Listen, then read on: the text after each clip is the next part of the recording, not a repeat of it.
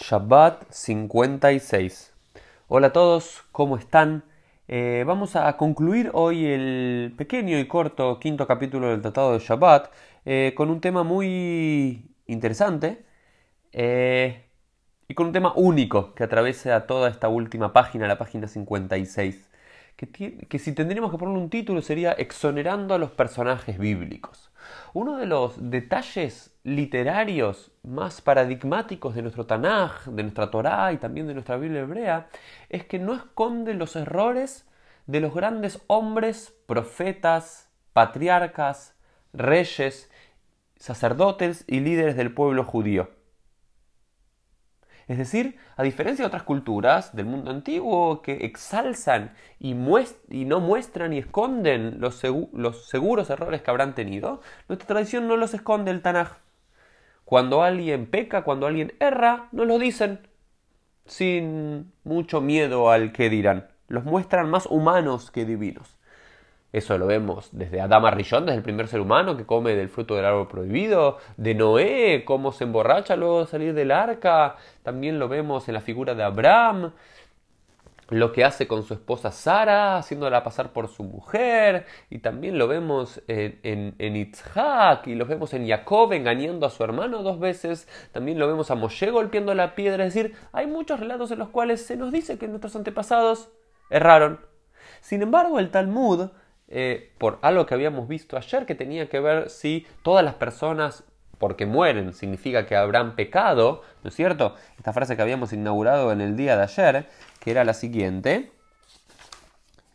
Em, estoy buscando, discúlpenme, dice así, Ein mita be ein isurim Dice que no hay muerte sin pecado. Entonces, la, la entonces después dice si todos los seres humanos pecaron, si, todos si, si, algunos no pecaron, y acá se nos dice que algunos personajes bíblicos que nosotros claramente vemos que en el texto, que en el Pshat, en su sentido literal, transgredieron, de alguna forma el Talmud va a buscar exonerarlos, va a buscar decir, no, realmente no transgredieron. Y así hacen con varios eh, personajes. Con el primero que lo hacen es con Rubén, uno de, el hijo mayor de Jacob, que el propio Jacob al final del, de, al final de del libro de Génesis, al, final de Bereshit, en el capítulo 49, lo, eh, en, las bendiciones finales que da, eh, lo reta y le dice, perdiste tu primogenitura por haberte subido a la cama de tu padre y por ser intempestuoso como las aguas, ¿no es cierto? Por aquel episodio de Bilá, que se acostó con una concubina, pero la Gemara dice, Cola, Omer Rubén Hatá, todos aquellos que dicen que Rubén pecó, y no, el atoe no, no, se equivocan. ¿Por qué? Porque realmente porque realmente él no pecó y él no se acostó con la, esposa, con, la concubina del padre, sino lo único que hizo es Melameshe Bilbel la Bib. Simplemente cambió de lugar, le reorganizó las camas del padre. Un día el padre se tendría que acostar realmente con eh, una de sus esposas, con Lea o con Rachel o con Silpa y él se la cambió por la cama de Bilá y eso es todo lo que hizo. Y después las escrituras dicen sobre él que es como si se hubiese subido a la, a la, cama de su padre y acostadose con la concubina, pero lo único que hizo fue simplemente un pequeño error de cambiar las, las camas de lugar. Y bueno, eso es, eso es todo. Sí, realmente no, no hizo un gran error, no pecó eh, realmente. Y después sigue diciéndonos, eh, la quemará con los hijos de Kola Omer Bnei Eli todos aquellos que dicen que los hijos de Eli, el sacerdote, recuerdan en la época de Shmuel, que pecaron, se equivocan, pero si la Torah lo dice, el Tanaj lo dice directamente, que no fueron a los caminos de su padre, el sacerdote, eh, el Eli, y se dice que tomaron cosas que no eran debidas y demás, y dice que Pinjas lo jata, que uno de sus hijos era Jofni el otro era Pinjas, que realmente Pinjas lo que realmente Pinjas no era así como Jofni, al parecer Jofni sí no había sido el mejor de los hijos, el más educado, el que no sabía, el que se había corrompido un poco, pero Pinjas no lo hizo. Simplemente que Pinjas no le recriminó a su hermano y no le protestó por su error. Entonces, Malea la que y se escribe sobre él como si hubiese transgredido. Por eso que habíamos visto también en el día de ayer, quien no escuchó el episodio de ayer, escúchelo para entender esta lógica. Entonces, tipo, la Gemara dice que Rubén realmente no transgredió, que los hijos de Elí no transgredieron. También se dice que los hijos de Shmuel, del gran profeta Shmuel, aquel que luego de su, de su mandato como, como, juez, como profeta, se inicia el periodo de los reyes, específicamente porque se dice en, la, en el Tanaj, Ubanab lo al Jubidrajá, porque los hijos de... Eh, porque los hijos Shmuel no siguieron en el camino de su padre Shmuel de rectitud, sino que tomaron sobornos y demás. Sin embargo, dice la quemará, no, no, no, no, no. Kola, Omer Bnei Shmuel Hatu y Noel de todos aquellos que dicen que los hijos de Shmuel pecaron, realmente nunca transgredieron. ¿Por qué? Y tratan de explicar que realmente no tomaron. El Tanaj dice directamente, Baitu Batza y fueron tras del soborno. Dice, no, realmente no fueron detrás del soborno, sino que simplemente no fueron a cada una de las ciudades a impartir justicia como hacía Shmuel, sino que se quedaban en su ciudad y por eso recibían más dinero, o recibían un poquito más de dinero, pero soborno, no, Shalom, no es imposible. Y acá también incluso nos dice la quemará, Kola Omer, David Hatay no era todo, todos aquellos que dicen que el propio David Amelech, el propio rey David pecó, se equivoca. Pero todos sabemos y el Tanaj lo dice específicamente. Y el profeta Natán lo recrimina a David. Y uno de los hijos de David muere por su transgresión. Pero, el pero la quemará, lo no era. ¿No? ¿Cómo vas a pensar que el rey David realmente pecó si era un hombre? David, David, Lejol, Drahash, Maskil, Bashem. Digo que David iba en todos los caminos de Dios. ¿Cómo vamos a pensar que erró? ¿Y cuáles fueron los dos grandes errores del rey David?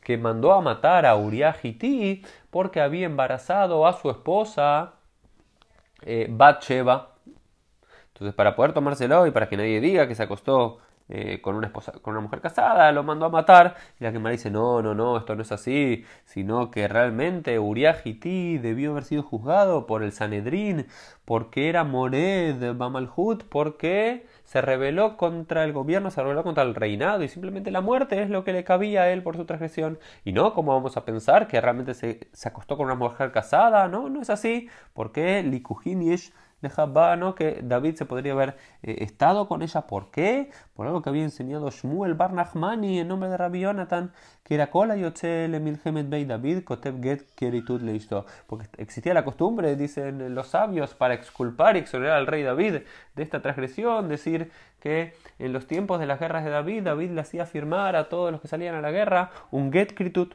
un documento de divorcio en caso de que no volviesen para que su mujer quede divorciada y no quede aguná, no quede anclada. Entonces el rey David ni siquiera mandó a matar a Uriah realmente porque es lo que le cabía por el Sanedrín, supuestamente dice la quemará, y no se acostó con una mujer casada, sino que se acostó con una mujer que había sido técnicamente divorciada. Lo único que dice la quemará que hizo mal el rey David fue algo que tuvo que ver con el Lashon Arra, y no, eh, con habladurías, y no simplemente decir habladurías, sino escuchar habladurías. Entonces, todos los errores, las grandes transgresiones del rey David, dice, no, la quemará Hasbe Shalom, no, el rey David ni se acostó con una mujer casada, ni mandó a matar a un hombre inocente, sino que simplemente escuchó la Shon Ra y no se opuso a eso. Y por haber escuchado la Shon Ra, Rahobam, Beirobam y Jaleku etameluja, por cuanto escuchó la Jonar A, ¿sí? y por cuanto le dijo algo a Mefiboshet que no le debería haber dicho, se dividió el reinado en dos y se perdió el reino unido de Israel en los tiempos de Yerobam y Rohobam. Y el último que agarra acá también, uno de los últimos dos que también nos dice la, la que no erraron es Shlomo Amelech. Dice Kola Omer Shlomo Hatá y no el Atoe. Todos aquellos que dicen que el rey Shlomo pecó, no, sino que no se equivocan.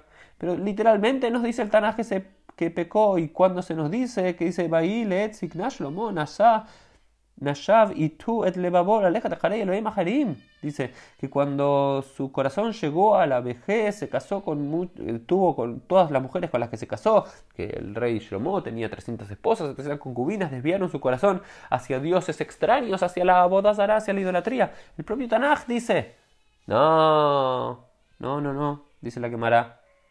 Dice, Shebike veló alajes, quiso ir detrás de la idolatría, pero se abstuvo. Y quiso construir también eh, altares prohibidos, Shebike Lipnot veló Quiso construirlos y finalmente no lo hizo. No vayamos a pensar que realmente lo hizo, es que estuvo a punto de desviar su corazón, pero al final no lo, no lo hizo. ¿no? Esto es también la forma que tiene eh, la, la de, justificar esto, pero lo que sí nos dice es que otra cosa sí pasó, que en Asash Lomo Bat paró, pero cuando el rey Shlomo se casó con la hija del faraón, eh, si bien él no cometió idolatría, eh, el ángel Gabriel llegó a una ciudad del mar y ahí fundó la ciudad de Roma, ¿no es cierto?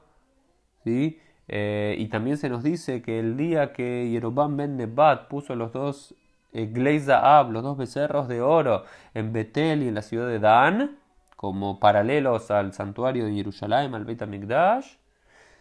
Eh, ahí se, comenzó a construir la Italia Shel Yavan, se comenzó a construir el país Italia de, de, de Yaván, de, Grecia, es decir, la Italia, la Roma, que finalmente eh, destruirá la ciudad de Jerusalén y demás. Todo lo que nos dirán es que quizás ellos no hicieron grandes transgresiones, pero por otras pequeñas transgresiones que hicieron, como lo del rey David por un lado, que después se dividió el reinado, y por lo que hizo Shlomo y demás, o lo hizo Yeroban Ben Nebat, eh, finalmente eh, Roma terminó destruyendo Jerusalén. Esto sí me parece interesante para, concluir este, el estudio de este quinto capítulo del Tratado de Shabbat, esta noción y esta tendencia que tienen los rabinos de, por un lado, culpar a muchos inocentes bíblicos y convertirlos en villanos y por otro lado proteger, cuidar y limpiar y exculpar a nuestros propios antepasados, ¿no es cierto?